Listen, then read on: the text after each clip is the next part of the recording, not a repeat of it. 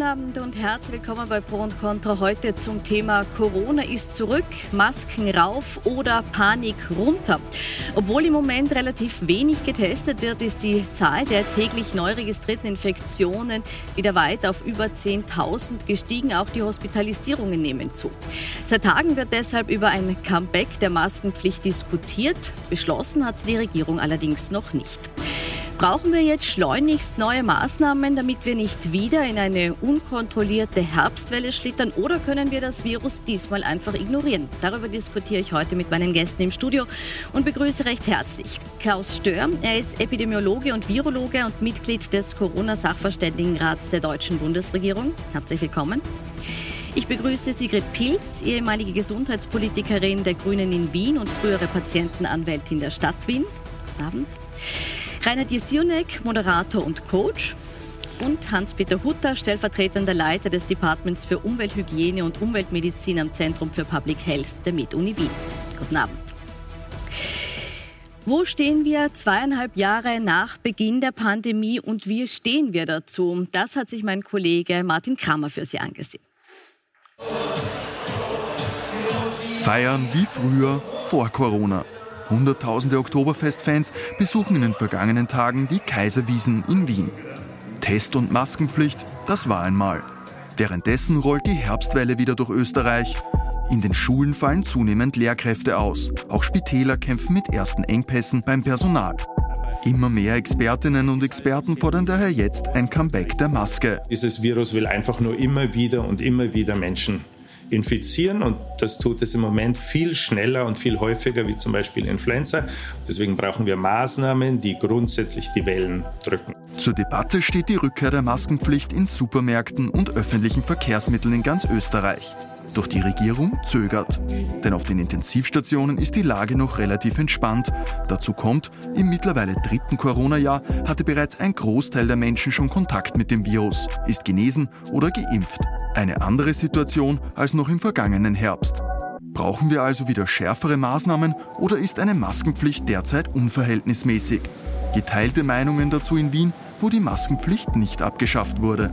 Ich finde es eigentlich genau richtig so, dass man wieder diese eine Maßnahme einführt, die eigentlich gar nicht störend ist. Man kann ja die Empfehlung abgeben, wer Maske tragen will, soll das selbstverständlich tun, aber keine Verpflichtungen einführen. Aus meiner Sicht wird es schon Sinn machen. Es ist wahrscheinlich schwierig umzusetzen, weil es ist jetzt schon, wo in den Öffis Maskenpflicht ist, jeder Zweite, der sie nicht aufhat. Es gibt ja Länder, wo es keine Maskenpflicht ist und wir haben Maskenpflicht. Es ist ja idiotisch für mich, weil eigentlich die Leute werden sich sowieso anstecken. Das ist ja unkontrollierbar für mich. Es ist unkontrollierbar. Herr Hutter, jetzt sagt Gesundheitsminister Johannes Rauch, er will die Situation ganz genau beobachten, sieht aber noch keinen Bedarf, jetzt wieder eine Maskenpflicht zu verhängen. Können wir trotz dieser recht hohen Zahlen jetzt noch entspannt sein? Äh, würde ich nicht so sehen. Ähm, und ich weiß auch nicht, was das Ziel oder das Kriterium ist, wann der Minister dann tatsächlich etwas tut. Äh, die Situation ist aus meiner Sicht so, dass man ja nicht diese Engpässe möchte, die ja jetzt schon da sind. Das heißt, egal welches Ziel wir haben, ist die Vermeidung von erstens einmal, dass Menschen ins Krankenhaus kommen auf die Intensivstation kommen, aber zugleich, und das ist auch wichtig, es geht nicht nur um Menschen, die im Krankenhaus liegen, es geht auch die, die dort arbeiten und zuletzt geht es auch darum, dass selbst wenn man jetzt angesteckt ist, man hat Fieber, man bleibt zu Hause, die Lehrerinnen, Lehrer, Pädagoginnen und Pädagogen können dann nicht ihre Arbeit verrichten, genauso in verschiedenen Infrastrukturen. Und auch um das geht es letztlich, weil es dann eben Probleme gibt und ein gestörtes gesellschaftliches Leben mit vielen Problemen. Und das wollen wir nicht. Und von daher braucht es, ich sage jetzt mal, ein Bündel von Überlegungen, wie man da vorgeht. Mhm. Jetzt in der Situation. Jetzt in der Situation. Schauen wir uns vielleicht jetzt die Situation nochmal an. Wir haben die Entwicklung der registrierten Neuinfektionen für Sie nochmal grafisch aufbereitet, damit man da auch die, ähm, äh, diesen massiven Anstieg der letzten Tage eben sieht. Herr Stör, wir sehen ja auch den Zeitverlauf zurück bis ins letzte Jahr. Und wenn wir uns den November 2021 sich anschauen, da waren wir ungefähr auf den Zahlen, die wir jetzt verzeichnen. Da hatten wir in Österreich die FFP2-Maskenpflicht im Handel, wir hatten 2G in den meisten öffentlichen Betrieben, 3G am Arbeitsplatz und einen Lockdown für ungeimpfte. müssen wir, wenn wir uns jetzt die Zahlen anschauen, nicht dringend handeln? Also wenn ich mir die Zahlen anschaue, kann ich gar nichts ablesen, weil das die Inzidenz ist. Wenn sich mal die Zahlen anschauen, die Personen, die gegenwärtig im Krankenhaus liegen, das sind 2500. Das sind ungefähr das sind weniger als äh, zu den Spitzenzeiten 4.000 und 3.000 2021 2022 zu einem Zeitpunkt, wo in Österreich bereits 700 bzw. 600 Personen auf der Intensivstation lagen. Also es geht diese Schere auseinander. Gegenwärtig 2.500 Fälle in den Krankenhäusern, nur zum Glück 130 auf den Intensivstationen, fünfmal weniger als im letzten Jahr bei dieser Zahl.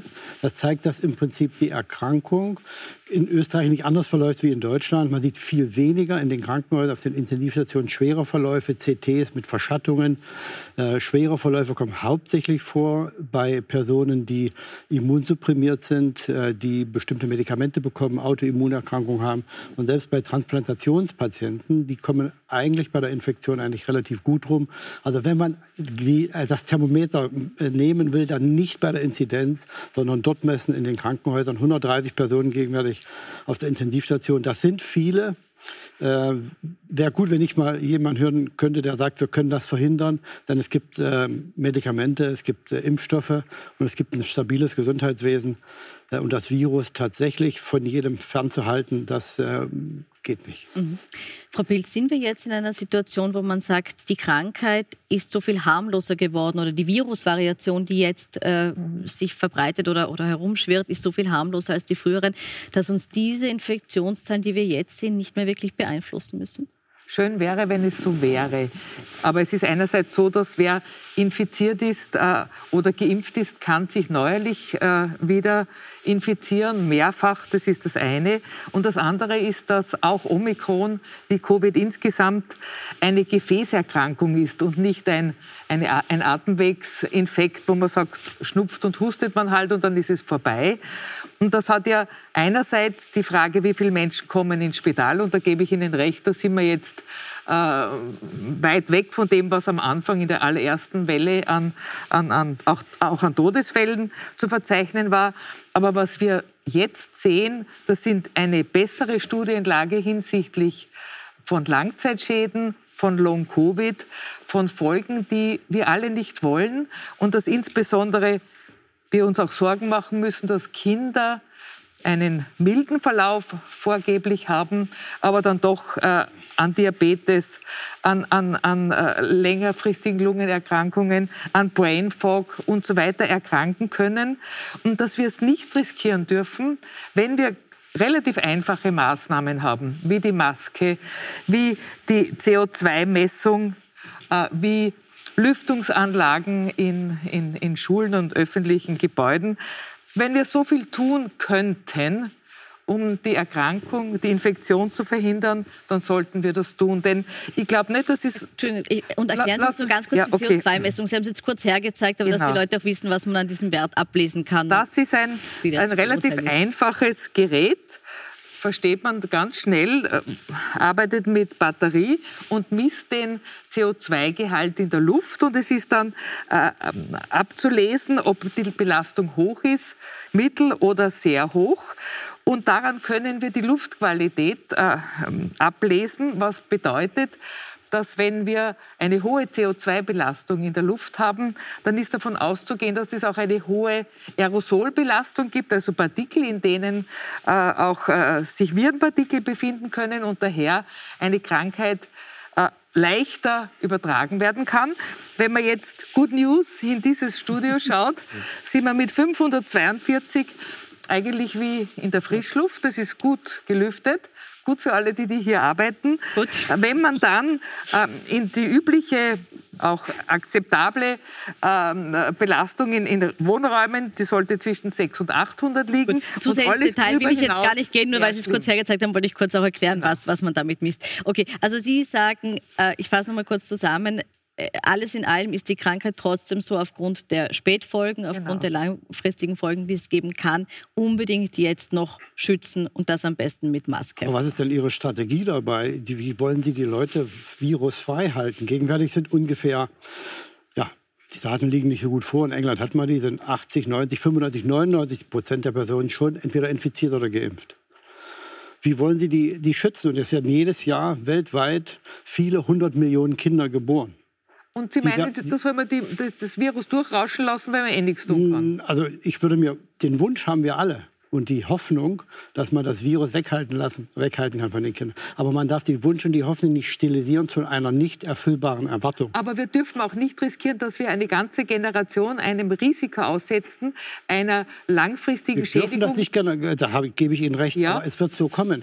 Sie mal, es das gibt Adenoviren, so Reoviren, es gibt Orthomyxoviren, Paramyxoviren, Viele, äh, viele äh, Metapneumoviren, RSV-Viren. Es gibt ungefähr 200 Atemwegserkrankungen. Na, Diese ich rede von einer Gefäßerkrankung. Ich rede von einer Gefäßerkrankung. Das Lassen Sie mich das noch was zu sagen. Diese Atemwegserkrankungen leben davon, oder wir können mit den Atemwegserkrankungen leben, weil die Kinder sich damit relativ frühzeitig infizieren. Das passiert bei allen so. Und die bauen dann sukzessive eine Immunität auf, dass wir als Erwachsene einigermaßen mit den Erregern umgehen können. Da gibt es schon vier Coronaviren. Bei denen ist das ganz genau dasselbe. Wenn die Kinder sich nicht infizieren würden, würde der Verlauf viel schwerer sein. Und wer, wer, möchte, dass die Kinder sich nicht infizieren, riskiert schwere Verläufe also, als Erwachsene. Das ist, der, das ist der wichtige Punkt. Also als Atemwegserkrankung, lassen Sie mich das noch schnell sagen vielleicht. Atemwegserkrankung, bei der Influenza gibt es ungefähr, bei der saisonalen Influenza genauso viel systemische Erkrankungen wie bei der äh, endemischen Corona-Infektion. Also es gibt auch bei anderen äh, äh, Atemwegserkrankungen sehr viele äh, Verläufe, ungefähr 10 Prozent, die dann auch systemisch sind. Das ist nichts Neues.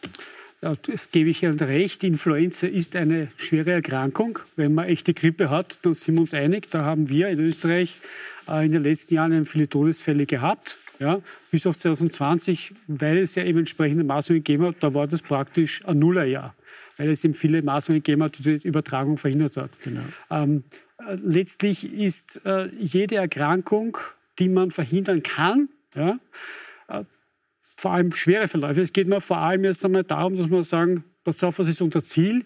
Wir möchten möglichst vielen eine schwere Erkrankung und einen Aufenthalt vor allem in einer Intensivstation und einen Vorziehen das wollen wir auf jeden Fall nicht haben. Und da gibt es einige Überlegungen. Ist ja schon angesprochen, die Impfung ist ja ein probates Mittel, dass man hier einen Schutz hat vor diesen schweren Verläufen. Und wenn wir uns einig sind, dass das einmal ein wichtiges Instrument ist, dann kommen wir einen Schritt eigentlich weiter, indem wir einmal sagen, möglichst einmal diese Verläufe hintanhalten was, glaube ich, Sie meinen, ist auch, dass jede Erkrankung, auch sei es noch so leicht, mit einem chronischen Verlauf einhergehen kann. Und das wollen wir auch nicht. Ich aber gebe wollen, aber recht. Wollen wir das nicht, jetzt muss ich ganz kurz unterbrechen. Jetzt möchte ich Herrn Sionek auch in die Diskussion einbinden. Es ist nicht einfach. Ja? Und äh, man kann es sehr, sehr schwer verhindern, dass hier keiner dass niemand einmal ein Null hat. Ja, das ist, haben wir gesehen. Aber zum Beispiel jetzt in der Zeit ist es wichtig, dass nicht alle auf Arme angesteckt sind, Gut. Und da weil wir eben kurz. unser Gesundheitssystem nicht übermäßig belasten wollen. Wir haben jetzt viele gute Gründe gehört, warum jetzt ein Zeitpunkt ist, was heißt besser mit Maske. Ist das nicht etwas, wo man sagt, okay, aufgrund dieser Vielzahl von Gründen, die dafür sprechen, muss man halt jetzt in dieser Jahreszeit wieder dazu greifen und die Maske temporär aufsetzen? Also was ich sehe, also erst einmal finde ich schade, dass so eine Sendung Pro und Contra heißt. Also nicht, dass die Sendung Gott bewahre, sondern es wäre schön, wenn ich in einer Zusammen- und Miteinander an der Sendung sitzen könnte. Also nicht die Sendung. Das ändern wir jetzt nicht, ja. Nein, äh, weil man, man sieht ja auch zum Beispiel schon, schon wie wir da aufgebaut sind. Ne? Die Frau Bild sitzt mit Maske da, wir nicht. Wir haben uns alle begrüßt. Also äh, wie das gelebt wird. Äh, ich glaube, die, die Psyche wird überhaupt nicht, überhaupt, spielt überhaupt keine Rolle. Äh, ich habe einen Vortrag gehört von der, von der Frau Dr. Skala, äh, der, die Leiterin der Kinder- und Jugendpsychiatrie am HKH Wien am Samstag, die gesagt hat, wir sind voll, äh, wir haben Probleme mit 14-jährigen Mädchen, Mädchen, die, die, die mit Drogenüberdosen eingeliefert werden, äh, äh, Essstörungen. Äh, das eine Mädchen, das gestorben ist letzte Woche, war noch Schulsprecherin vor zwei Jahren. Jetzt hat sie mit 14 eine Überdosis. Ich meine, ich kriege das auch im Bekannten- und Freundeskreis mit. Ich war heute im Wienerwald spazieren. Mir ist ein, ein älteres Pärchen entgegengekommen im Wald zwei ältere Herrschaften, Händchen haltend. Die, die, die, ich habe ihre Angst gesehen, wie ich sie passiert habe. Es war, war wie, wie, wie, im März 2020. Sie haben fest ihre, ihre FFP2-Maske oben gehabt. Ich habe gesagt, Freunde, ihr seid im Wald alleine. Also man merkt ja, wie, wie, wie es eine komplette Polarisierung gibt. Wie auf der einen Seite ein politischer Aktionismus ist, dass Menschen absichtlich in der U-Bahn, nein, ich lasse mir jetzt von den Grünen nichts mehr sagen, ich nehme meine Maske runter. Das ist die eine Seite.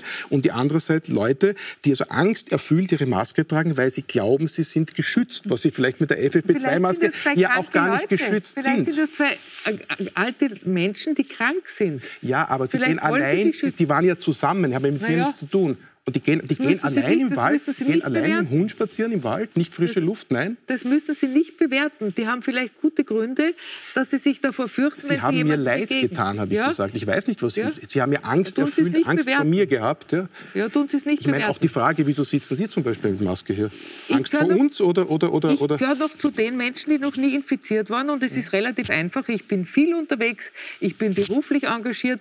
Ich trage Maske. Ja, ist das eine Zweier- oder eine Dreiermaske? Dreier. Dreier, gut. Ja, die Dreier schützt ja. Aber die Dreier ist doch eigentlich verboten.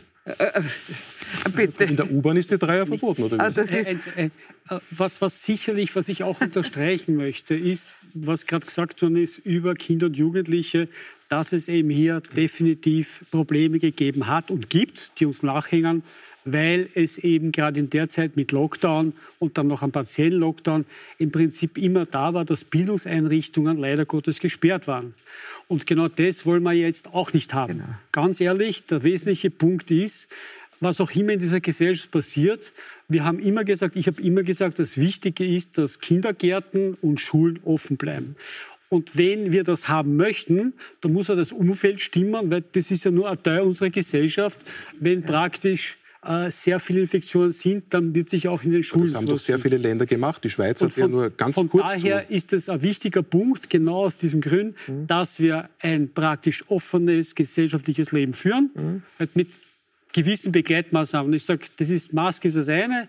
Es gibt die Impfungen, man könnte auch Testsamples machen, wie auch immer, eine Teststrategie einführen. Es ist nicht nur ein einziges Ding, das jetzt hier. An welchen. Parametern machen die dann fest, viele. dass die Maske nicht mehr getragen werden muss? Bitte? An welchen Parametern würden die festmachen, dass ab sofort dann keine Maske mehr getragen werden muss? Oder- das ist oder- eine Frage, so die lange, man, sie die man, die man, die man, es gibt da zwei Überlegungen. Die eine Überlegung ist, dass man jetzt zum Beispiel sagt, das sagen auch Kollegen von mir, dass man sagt, in der Zeit, wo es eben sehr heiß hergeht, wie jetzt, wo es einen Anstieg gibt, wäre eine Maske, ist eine Maske auf jeden Fall Aber Sie sind doch auch. Mediziner. Sie können doch nicht einfach so sagen, wo Das- es heiß hergeht. Das muss doch ein Nein. bisschen mit Zahlen Okay, mit Zahlen, mit einem gewissen Anstieg, dann, wenn es best- wir haben schon Welchen ein paar, Anstieg? Wie viele Ja, Zahlen? Wir haben schon ein paar ähm, Überlegungen gehabt, oder zumindest auch von der, äh, von der Regierung, dass ab einer gewissen Belegung der Intensivstationen, dass es diese und jene Maßnahmen gibt. Es gibt verschiedene Szenarien, die dann wenn diese eintreten mit Inzidenz, aber vor allem mit den Zahlen in Spitälern, beginnt dann ein, bestimmtes, äh, ein bestimmter Ablauf von mir. Das haben wir, das gibt es. Ja? Es gibt, Äh, gegenwärtig liegt die Intensivstationenbelegung bei 6 Prozent. Bei über 10 Prozent geht man davon aus, dass bestimmte elektive Maßnahmen äh, verschoben werden müssen. Und ab über 33 Prozent, so steht es in Ihrer österreichischen Genau. Verordnung, dass dann ab 33 Prozent ein kritischer äh, äh, Parameter Bereich erreicht ist. ist. Und wenn, wenn das eintritt, dann muss man Maßnahmen ergreifen und rechtzeitig vorher. da- und dann genau, würde mich mal interessieren, was vorher. der Prozess da ist. um ich das hätte gerne noch ein. Argument Das, ist, dem es geht um, das, ganz kurz, noch es geht um das rechtzeitig vorher. Ähm, die Vorsorge beginnt ja im Grunde genommen dann, wenn es, egal welche Inzidenz es da anschauen, entweder die Infizierten, Infektionen, Infektionslage oder Krankheit, wenn da praktisch sich eigentlich nicht sehr viel abspielt. Da ist, beginnt ja die Vorsorge. Beginnt ja nicht erst dann, wenn äh, Zahlen im Ansteigen sind, egal wie die Steigung jetzt ausschaut. Und von daher kann man ja auch einmal eine Überlegung haben, dass man sagt, im Prinzip gibt es einige Maßnahmen, die wir, solange es eben das Virus in dieser Art und Weise gibt, wo wir mit Mutation rechnen, sollen, dass wir gewisse Maßnahmen konstant halten, um auf der einen Seite einen Lockdown und diese Probleme auf jeden Fall hintanzuhalten oder auch so partielle Schließungen, die unser äh, gesellschaftliches Leben eigentlich beeinträchtigen. Das wird das auf jeden Fall hintanhalten. Das heißt, gewisse, auch Testsysteme, Teststrategien, dass wir die gleichförmig durchhalten, ohne ein Auf- und Anschalten von bestimmten Maßnahmen. Das wäre eigentlich die das Tests Ziel. komme ich Das gleich zu Gewöhnen, sprechen. fragt man sich, wann ist der Schnittpunkt, wann geht es wieder runter. Das will ich nicht so Frau machen. Pilz, ganz kurz, ich sage nur dazu, also die, die FFP3-Maske ist natürlich auch erlaubt. Also zwei ist der Mindeststandard, nur damit wir das mal erlaubt. klarstellen. Ja, das und Sie die wollten jetzt, ja. gut, und jetzt bitte Also es ist keine noch Masken mit. Ventil. Herr Jesi, und ich gebe Ihnen schon recht, dass man auf die Psyche der Kinder und Jugendlichen aufpassen muss und dass die letzten Jahre eine große Belastung waren. Ohne Frage. Aber nicht etwa, weil wir und vor allem nicht nur, weil wir mit Lockdowns und Masken und so weiter. Es ist auch jetzt so, dass, dass es Kinder gibt, die große Angst haben, dass sie aus der Schule das Virus nach Hause bringen zu ihren immunsupprimierten Eltern, zu den Großeltern, zu Kranken, die zu Hause sind, die jetzt in großer Not sind, weil sie nicht geschützt werden, weil so einfache Sachen wie machen wir in den Klassenzimmern Luftfilter, stellen so ein Messgerät auf und sorgen dafür, dass die Luft sauber ist und dass damit die Infektionsgefahr hintangehalten wird. Das ist so eine respektvolle und einfache Maßnahme, kostet was natürlich. Und da würden wir den Kindern viel ersparen. Und ich finde es auch nicht in Ordnung, wenn infizierte Lehrkräfte und anderes Personal in der Schule sein kann. Reden wir gar nicht von den Kindergärten. Ein kleines Kind, wenn man so von Eigenverantwortung immer spricht, das kann nicht sagen, nehme ich halt eine Maske. Das ist dem ausgeliefert. Diese Gruppen müssen wir schützen. Gibt es eine Alternative dazu? Ich würde gerne Herrn direkt angesprochen war, noch mal kurz. Aber ich möchte bei der Maske noch bleiben. Ich glaube, das ist so ein springender Punkt. Das macht ja Sinn, wenn Sie zum Beispiel eine Dreiermaske tragen, ja. weil das ist ja die, die vor Viren schützt. Aber das Volk glaubt ja, dass sie mit der Zweiermaske geschützt ist. Und ich sehe auf der Straße so eine, eine komplette Umkehr. Also die einen, die sich sozusagen sicher fühlen und sagen, so und jetzt reicht's und hin und her. Und die anderen, die eben mit der Zweiermaske glauben, sie sind geschützt. Und ich finde, da ist wahnsinnig viel in der Kommunikation schiefgelaufen. Also mein, mein, mein Cousin zum Beispiel lebt in Japan. Der äh, hat mir letztens erzählt, der arbeitet für einen, für einen großen Konzern, einen deutschen, und der hat erzählt, warum zum Beispiel Asiaten Masken tragen. Ne? Und die tragen gar nicht unbedingt so Masken, weil sie, weil sie sozusagen so selbstlos sind, sondern in Japan gibt es keinen Krankenstand. Das, der normale äh, Arbeiter in Japan hat zwei Wochen Urlaub, der bessergestellte vier Wochen. Wenn man krank ist in Japan, muss man zuerst seinen Urlaub aufbrauchen. Deswegen ist es in der Gesellschaft dort eingeführt, dass man Maske trägt, sobald man irgendwie was hat, um die anderen zu schützen. Das ist in der Gesellschaft aber wirklich dort einfach einfach komplett klar und macht jeder mit. Bei uns ist das nie, nie angekommen. Herr das ja, genau, vermittelt das, die Maske eine ja, falsche Sicherheit? Ist es so, dass die FFP2-Maske zu wenig sicher ist oder weniger ja sicher, genau, als man glaubt? Der Mund-Nasenschutz hatte genau diese Aufgabe gehabt. Der Eigenschutz war ja praktisch, kann man sagen, gering, aber der Fremdschutz war groß. Warum dann der, der Mund-Nasenschutz dann eigentlich ersetzt worden ist durch die FP2-Maske, war praktisch der Alpha-Variante zu verdanken, wo man gesagt hat, die ist infektiös, was machen wir jetzt? Wir setzen dann drauf. Das hat er fast kein Land sich leisten können, muss man auch sagen. Mund-Nasenschutz war ja im Prinzip in den meisten Ländern äh, sowieso. Und ich denke, auch jetzt, wenn dieses System, und ich denke, genau das ist es nämlich, dass man sagt, ich sorge für die anderen, dass wenn das lückenlos ist, im Grunde genommen ist das mit einem Mund-Nasenschutz total locker zu machen. Ja, um das geht es eigentlich. So stelle ich mir das auch vor. Die FP2-Maske ist ein Luxusgut. Ich meine, man darf nicht vergessen, wo es normal eingesetzt wird. Das ist im Arbeitnehmerinnen-Arbeitnehmerschutz. Und ein ja? Arbeiter am Bau darf die 75 Minuten tragen. Da gibt es ein Maskenbuch, da kommt der Arbeitsinspektor, der wird Gott heute telefoniert. Ja, dann muss eine halbe Stunde Pause gemacht werden, dann darf wieder 75 Minuten. Und jetzt sitzen die Kinder acht Stunden mit der Maske?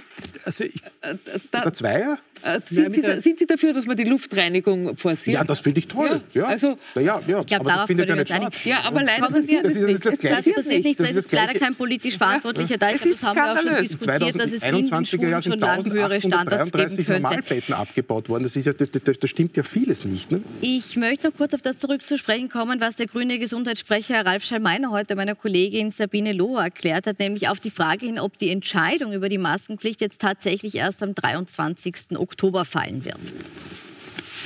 Und bis dorthin bedeutet, dass man sich jetzt eben diese Zahlen nochmals ganz genau anschaut, eben im Detail ansieht, dass man eben die gesamte Fülle an Faktoren eben bewertet und dass man eben bis dorthin eine Entscheidung trifft. Ich muss auch dazu sagen, die Expertinnen und Experten, die damit eben befasst sind, die mit der Modulierung der Zahlen eben befasst sind, die haben schon auch einen klaren Auftrag, nämlich zu sagen, in dem Moment, wo es hier zu einer Anomalie kommt, wo es hier zum Durchbrechen kommt, wo hier etwas passiert, ja, müssen die sofort den Hörer nehmen und sofort anrufen und sagen, Leute, äh, hier, wir müssen sofort handeln.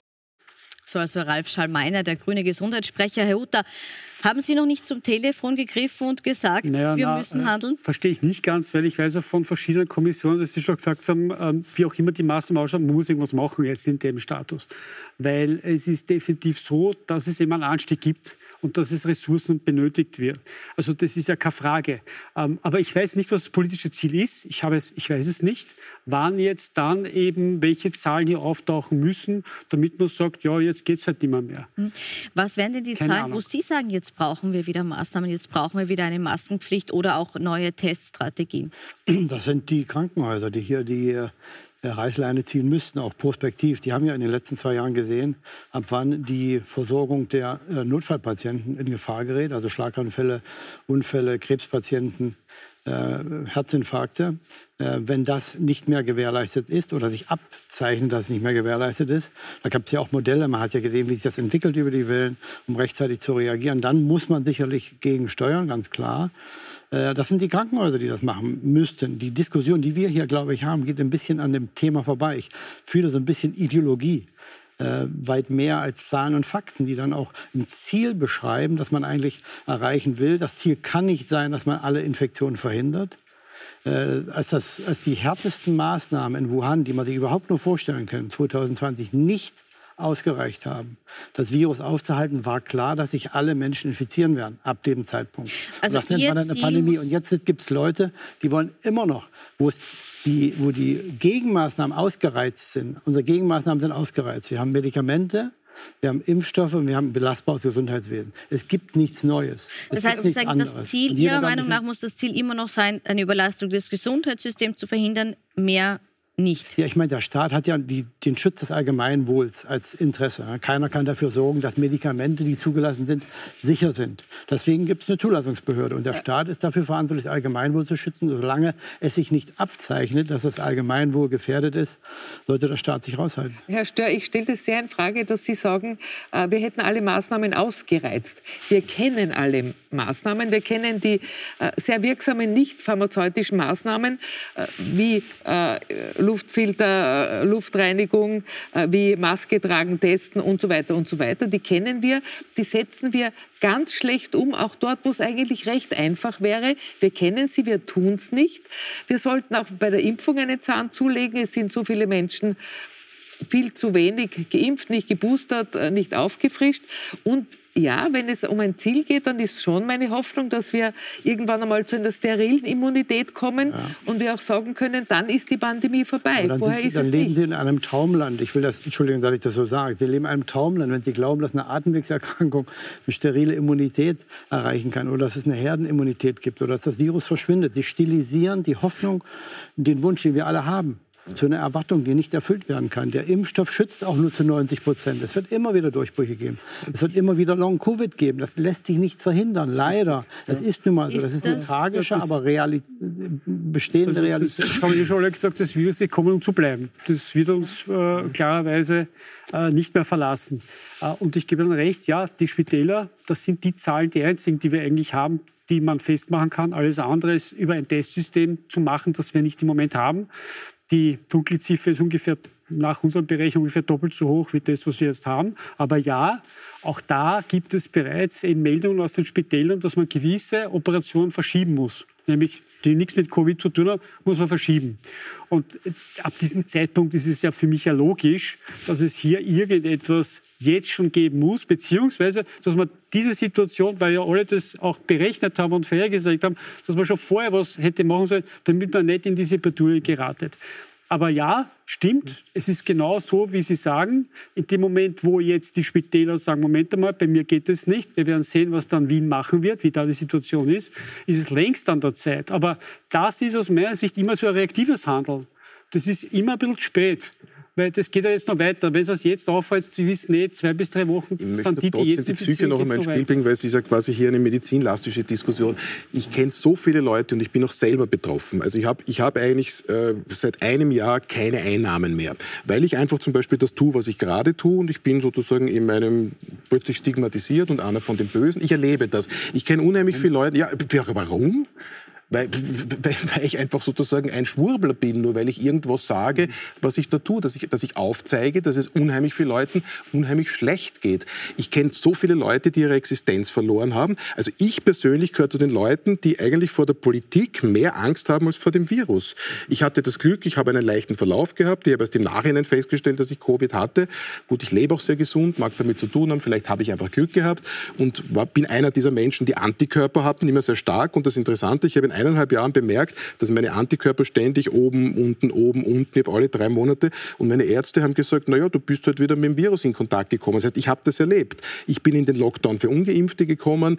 Äh, ich habe erlebt, wie sich die, diese Gruppe, die ich verkörper, zusammengetan haben und diese Menschen sich auch wirklich ausgegrenzt fühlen. Und wir werden wirklich also von der Politik auch von oben herab am, am, am am Bandel gehalten. Wir, wir, wir, sind asozial, Menschen, die, die kritisch sind. Wir, sind. wir sind falsch. Der Schallenberg hat damals gesagt, gut und böse. Ich meine, das, das ist ja nichts aufgearbeitet. Darf ich, ich meine, ich mein, den, Lockdown für Ungeimpfte, den Lockdown für Ungeimpfte ist aus heutiger ja. Sicht falsch. Warum es, sind Sie nicht geimpft? Weil ich gerade gesagt habe, weil ich einen sehr hohen Antikörperwert habe und meine Ärzte, denen ich vertraue, gesagt haben, sie würden mir, solange die Antikörper so hoch sind, nicht raten, da hinein zu impfen. Man soll ja auch in eine Pandemie angeblich nicht reinimpfen. Und auf das habe ich gehört. Und da habe ich gedacht, okay, solange ich Antikörper habe, lasse ich mich nicht impfen. Und die sind, ich habe es letzte Woche testen lassen, sind schon wieder oben im Nirvana.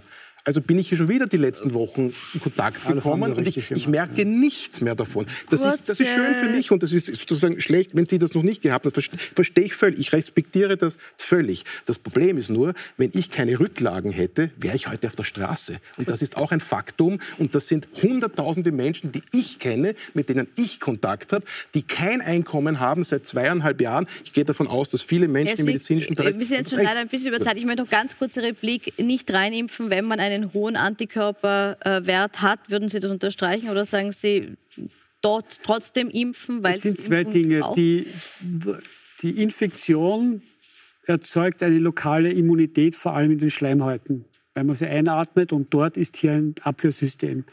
Die Impfung hat den Vorteil oder ist eigentlich komplementär dazu zu sehen, dass sie eine systemische Abwehrkraft erzeugt. Ich sage es mal so. Ja, das sind zwei verschiedene Dinge. Ja, klar, eine Infektion erzeugt eine klare Immunität. Nur das, was aus meiner Kenntnisstand, das, was wir wissen, ist, dass die halt relativ rasch abnimmt. Wenn es dann immer wieder Infektionen gibt, dann wird das so ja, sein. Ich gehe mal davon aus, dass das genauso ist. Ja, aber im Prinzip ist jede Immunität, auch die von der Impfung, nimmt eben rascher ab, als man sich das wünscht. Wir machen eine kurze Pause, sprechen dann aber gleich noch darüber, wie wichtig ist es eben nicht nur auf sich, sondern auch auf andere zu schauen in einer Gesellschaft und wo wird das Ende dieser Pandemie sein und wie kommen wir dorthin? Wir sind gleich wieder zurück.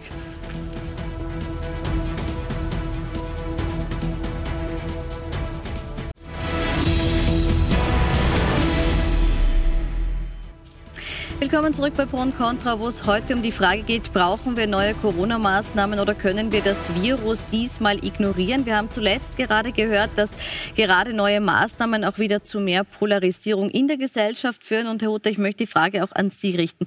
Laufen wir Gefahr, wenn wir jetzt wieder mit Verboten kommen und nicht mit dem reinen Appell, den es ja die ganze Zeit über gibt, dass wir eine Polarisierung schaffen, die wir im Moment eigentlich gerade nicht brauchen in dieser eh schon sehr angespannten Situation, der sich die Gesellschaft befindet. Überhaupt keine Frage. Ich meine, wer jetzt das Ziel hat, zu polarisieren, muss verrückt sein. Das ist klar. Was wesentlich ist, ist die Motivation, dass wir gemeinsam da diese, ich sage mal vielleicht letzten Meter, wir wissen nicht genau, aber die nächsten Meter gemeinsam da durchkommen, ohne dass es Friktionen gibt, ohne dass Schulen gesperrt werden, ohne dass Kindergärten jetzt ohne Pädagoginnen und Pädagogen sind, man zu Hause eine Zusatzbelastung hat, die Kinder nicht hingehen können. Das ist das Ziel. Und egal um welche Maßnahme es geht, das ist wurscht. Und das, ich sage jetzt, es geht nicht nur um Corona, es geht auch bei Klimakrise oder bei anderen Dingen so. Eine Maßnahme, die man setzt, muss gut erklärt sein. Es muss verstanden werden, warum man das macht, weil sonst funktioniert das Ganze nicht. Und das ist, glaube ich, schon ein Manko dass ich bemerkt habe in den letzten Jahren, dass diese Maßnahmen oft so kommen, auch inhomogen. In Wien ist es so klar, kannst du das ein bisschen erklären, aber warum dort nicht in anderen Bundesländern? Also da braucht es eine simple, aber gute, nachvollziehbare Erklärung. Es braucht Motivation, denn die besten Maßnahmen helfen nichts, wenn die Bereitwilligkeit gegen Null geht. Das funktioniert nicht.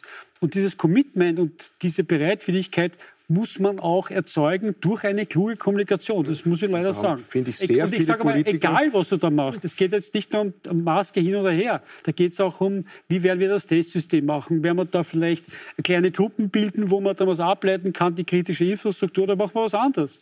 Aber egal was man macht, man muss es deutlich besser erklären. Das geht auch ums Impfen.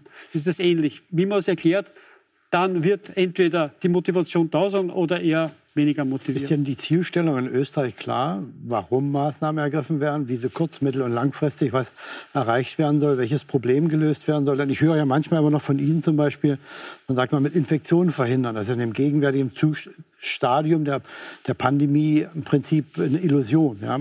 Jetzt geht es darum, die schweren Verläufe zu verhindern, die ja. Vulnerablen zu schützen. Genau das ist es. Ist es eine Illusion, weil Sie haben ja vorhin gerade noch gesagt, Infektionen ja. verhindern? Also äh, ich halte diese Resignation vor dem Problem in der Pandemie für fatal und für abzulehnen. Es ist schon noch so, dass wir eine, eine Verantwortung gegenüber Vulnerablen, gegen, gegenüber Kindern, gegenüber der Gesellschaft Aber die beiden Dinge haben. sind ja nicht das identisch. Verantwortung für Vulnerable. Na, lass uns mir jetzt mal einfach das Argument machen und dass, es, äh, dass wir alles, alles tun sollen, um die Infektion zu verhindern. Denn wäre es so, dass man sagt, na, macht man es halt einmal Augen zu und durch. Der Herr Jesionek sagt, Sie haben es gar nicht so wirklich bemerkt, dass Sie die Infektion hatten. Wenn das so wäre, dass man sagt, und dahinter hat man es erledigt, habe erst, dann könnte man das wirklich so machen. Aber Punkt eins: ein milder Verlauf schützt nicht vor schlimmsten Langzeitfolgen, die eintreten können.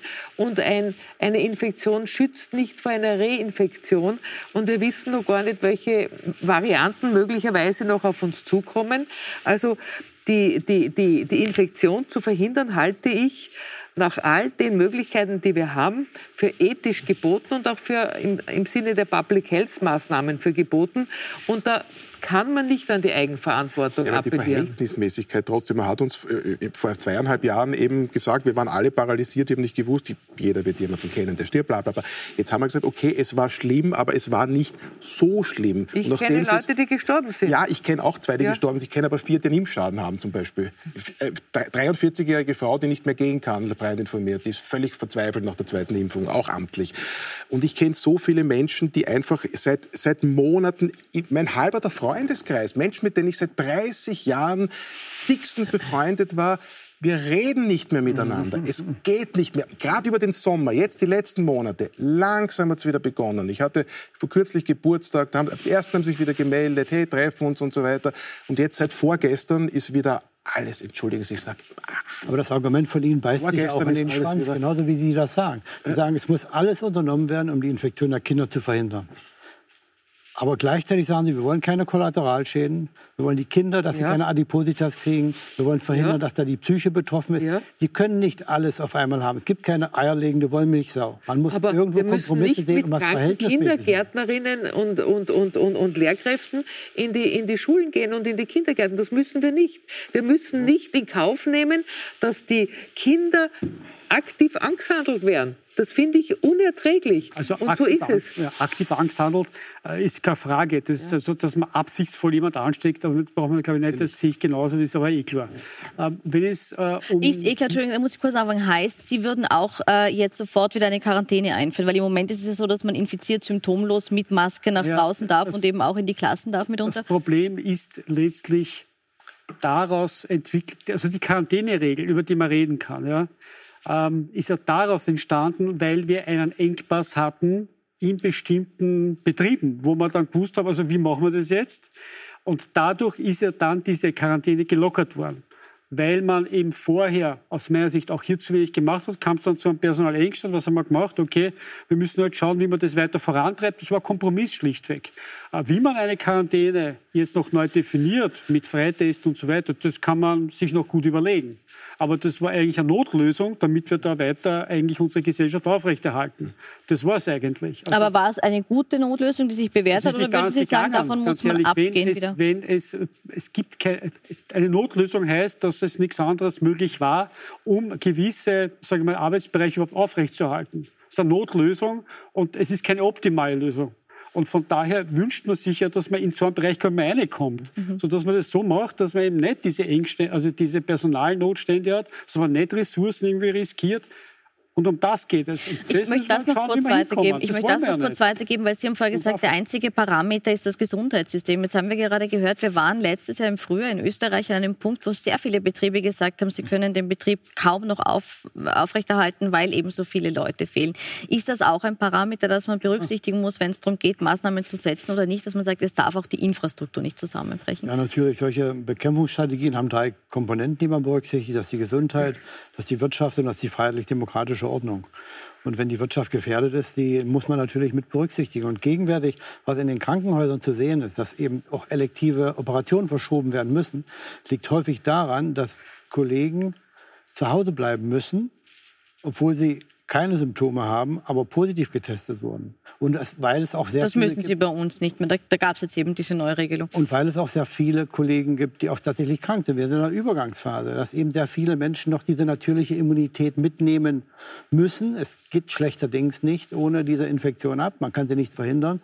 Und es wird auch sehr viele Krankschreibungen geben. Und das ist natürlich sicherlich was, was man sich überlegen muss, auch von politischer Seite. Schafft man es, die die kritische Infrastruktur aufrechtzuerhalten. Das würde aus meinem äh, Blickwinkel auch wiederum eine Frage sein, ob das Allgemeinwohl betroffen ist. Und dann muss der Staat wieder reinkommen. Aber reden wir jetzt von Tests oder von Infektionen? Wir reden heute auch ständig Infektionen, Erkrankungen. Eigentlich sind sie ja positiv getestet. Ich habe letztens in einem Vortrag gehört, eine Infektion findet dann statt, wenn das Virus, der Erreger, ins Blut kommt. Der PCR-Test misst in der Schleimhaut, wenn ich richtig informiert bin, ob ein, ein lebender, ein Partikel da ist.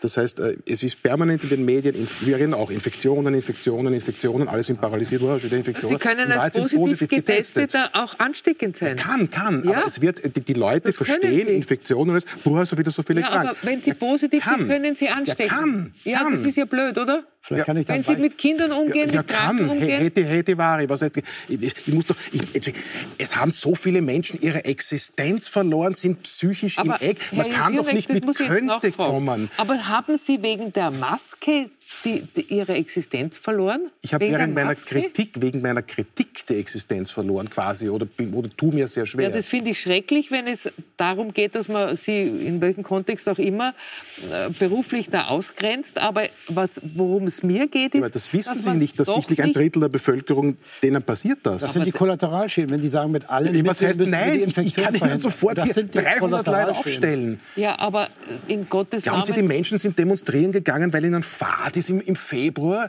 bei, bei, bei, bei drei Grad. Ja, das sind alles Nazis, wissen wir auch. Ich meine, glauben Sie im Ernst, ist die, diese 110.000 Menschen, denen ist Fahrt, wenn die am jedes Wochenende... Es wird, auch nicht jeder, es wird auch nicht jeder die Existenz verloren haben. Ich glaube, der Punkt ist klar geworden, dass, wir, dass Sie gesagt haben, man muss die, man muss die Kollateralschäden berücksichtigen und, und die, die Gewichtung die ist eine andere. Die Frage war jetzt auch, äh, welche Maßnahmen sind zumutbar und da sagen Sie eben, genau. die Maske ist nichts, was Ihnen äh, die Existenzgrundlage mhm wegnimmt. Ähm, was mich interessiert wird, Herr Rutter, wenn wir jetzt ein bisschen in die Zukunft schauen. Wir sind im Moment in einem Herbst, wo wir nicht genau wissen, wohin das Pendel ausschlägt. Sie sagen, es wird steigen und wir werden wieder also alle, Maßnahmen brauchen? Die, nächste, die nächsten Wochen wird es leider nach oben gehen.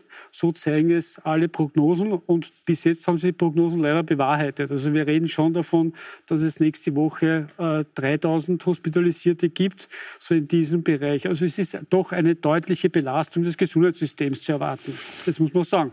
Und ich gebe Ihnen recht, auf der Intensivstation ist die Steigerung nicht. Das können wir verdanken, weil wir es gelernt haben und weil es eben entsprechend Therapeuten Heutiger gibt.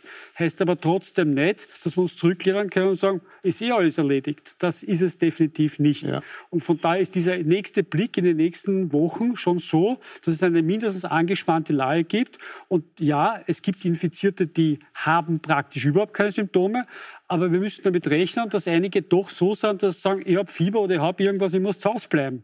Und damit hat man Krankenstände, mhm. die auch gerechtfertigt sind, weil sie nicht arbeiten können mit, mit solchen... Äh, mit, ich habe das medial gemeint, dass wir also jeden Tag hören, PCR-Test als Erkrankung. Aber nicht im Spital ist wichtig. So weit, dass man sich nicht gut fühlt, Fieber hat, vielleicht Kopfschmerzen, ja, ja eh kann nicht arbeiten gehen. Also genau. Bei uns und zumindest. Das ist halt jetzt dann alles geballt und von daher braucht es jetzt schon vorgestern etwas, damit man halt da nicht weiter reinkommt. Mhm.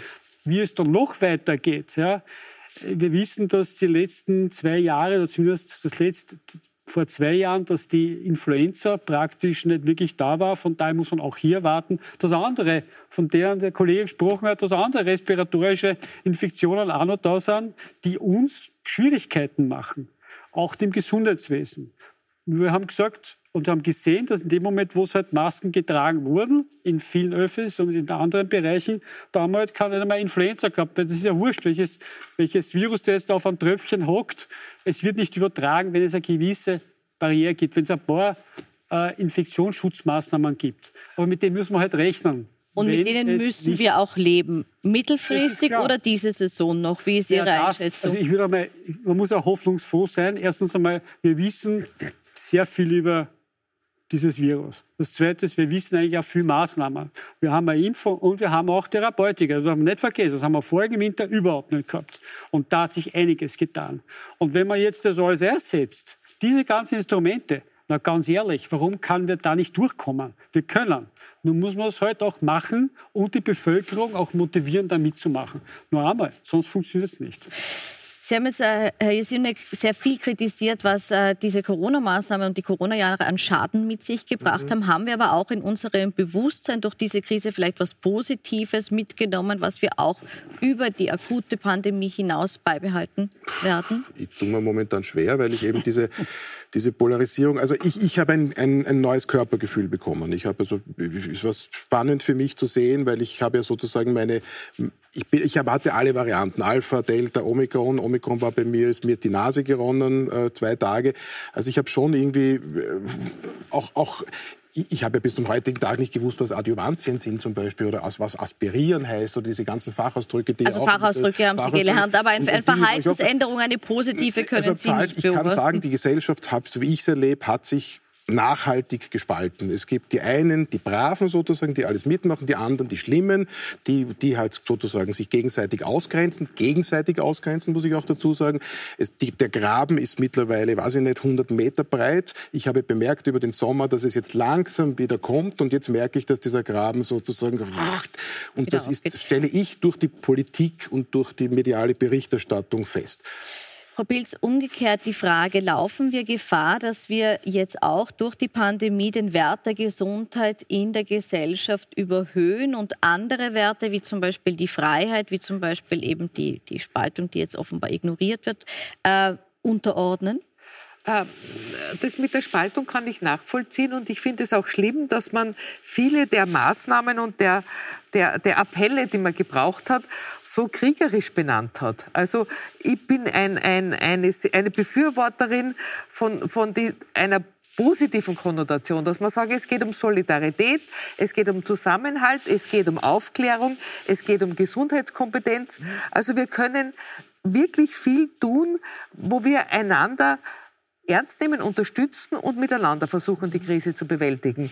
Und ich gebe Ihnen recht, dass man mit dass Freundschaften zerbrechen an, an dieser Frage und das ist sehr, sehr traurig und dass es auch viel um Einsamkeit, um Ausgrenzung und so weiter wechselseitig geht. Aber wenn wir das überwinden, dann müssen wir wieder zu einer gemeinsamen Sprache finden. Und ich sehe das Gegensatzpaar Gesundheit versus Freiheit nicht, denn es ist ja auch so, ich meine, man braucht ja nur auf diese Bilder vom Oktoberfest äh, äh, schauen. In München äh, über, quellen die, die Spitäler über. Das ist ja nicht eine Freiheit, von der wir jetzt sagen müssen, das ist es, was wir wollen, sondern wir müssen doch wirklich schauen, wo können wir miteinander ein respektvolles Leben äh, äh finden, wo wir dann auch wieder in Kultureinrichtungen, in die Bildung, in den Sport gehen können, aber mit vernünftigen Maßnahmen und nicht nach dem Motto, ich mache gar nichts mehr und der andere macht sozusagen das verbirgt voll, sich. Weil, Herr Jesionek, ich kenne einfach auch Leute, die sich ja. jetzt total zurückziehen, mhm. weil sie sich nicht in die Öffentlichkeit trauen, weil sie Angst haben, dass sie angesteckt werden und sie haben gute Gründe, das zu verhindern. Sie haben das gute Gründe. Ja so wichtig, dass eben, deswegen finde ich schön, dass das jetzt wirklich zu diesem Punkt kommt und wir uns nicht auseinander dividieren, weil dann gibt es auf der anderen Seite das Bild vom, vom, vom, der Feier von, von Van der Bällen, wo wir wirklich alle gesehen haben, die Fotos gehen viral, wo beim Fototermin alle brav gestanden sind ja. und dann und das, das sind die Leute, gut. die uns aber dann am nächsten Tag mahnen und das, da, da, da zucken die Leute aus langsam. Das ist so wie Sie das jetzt bringen und ich habe wirklich ich, wirklich, ich habe höchsten Respekt, wenn Sie sagen, Sie waren noch nie angesteckt, Sie haben Angst davor. Das unterschreibe ich total. Aber die Regierung leider macht es mit uns seit zweieinhalb Jahren komplett falsch. Dann habe ich eine letzte Frage an den Herrn Stör. Sie waren lange bei der WHO. Jetzt hat es von Seiten der WHO geheißen, äh, die, bei der Pandemie sei ein Ende in Sicht, aber wir haben es noch nicht geschafft. Was mhm. ist Ihre Einschätzung? Wie lange müssen wir noch durchhalten? Ja, die Pandemie ist dann zu Ende, wenn die Auswirkungen der Erkrankung vergleichbar sind mit deren anderer Atemwegserkrankungen. Also wenn die Häufigkeit von Long-Covid so ist wie von Long-Influenza, wenn die äh, Anzahl der Personen, die krank werden, sterben, vergleichbar ist mit, einer anderen, mit den anderen Atemwegserkrankungen, mit denen wir uns ja arrangiert haben, die in unserem Bewusstsein, in unserer täglichen, äh, äh, täglichen Umgang akzeptabel sind. Ja? Wir, in Österreich äh, gibt es Impfempfehlungen gegen Influenza für alle. Aber werden nur relativ wenige geimpft. In Deutschland werden 36 Prozent der über 60-Jährigen geimpft. Wir nehmen hin, dass Schwangere nicht geimpft werden gegen Influenza und die sterben. Und äh, das ist nicht gut äh, und das muss ausgeschöpft werden. Und ich denke mir, dass äh, es noch sehr viele gibt, die die natürliche Immunisierung nicht weghaben gegen Corona. Wenn das passiert ist, werden die Krankschreibungen runtergehen. Da wird die kritische Infrastruktur nicht mehr belastet sein. In diesem Winter wird es noch mal sehr heftig werden, weil eben andere Atemwegserkrankungen auch kommen. Aber das Wichtigste würde sein, dass man einen klaren Parameter und Zielstellung von der Politik definiert, um zu sagen, ab wann wird es dann kritisch, ab wann werden wir welche Maßnahmen machen. Ganz kurzer Satz, wann haben wir es geschafft? Genau wie der Kollege gesagt hat, wenn alle Maßnahmen dorthin geführt haben, dass das keine Belastung mehr ist für unser Gesundheitssystem und für unsere Gesellschaft. Vielen Dank für die Diskussion, vielen Dank für Ihre spannenden Einblicke. Ich wünsche Ihnen noch einen schönen Abend auf Puls 24.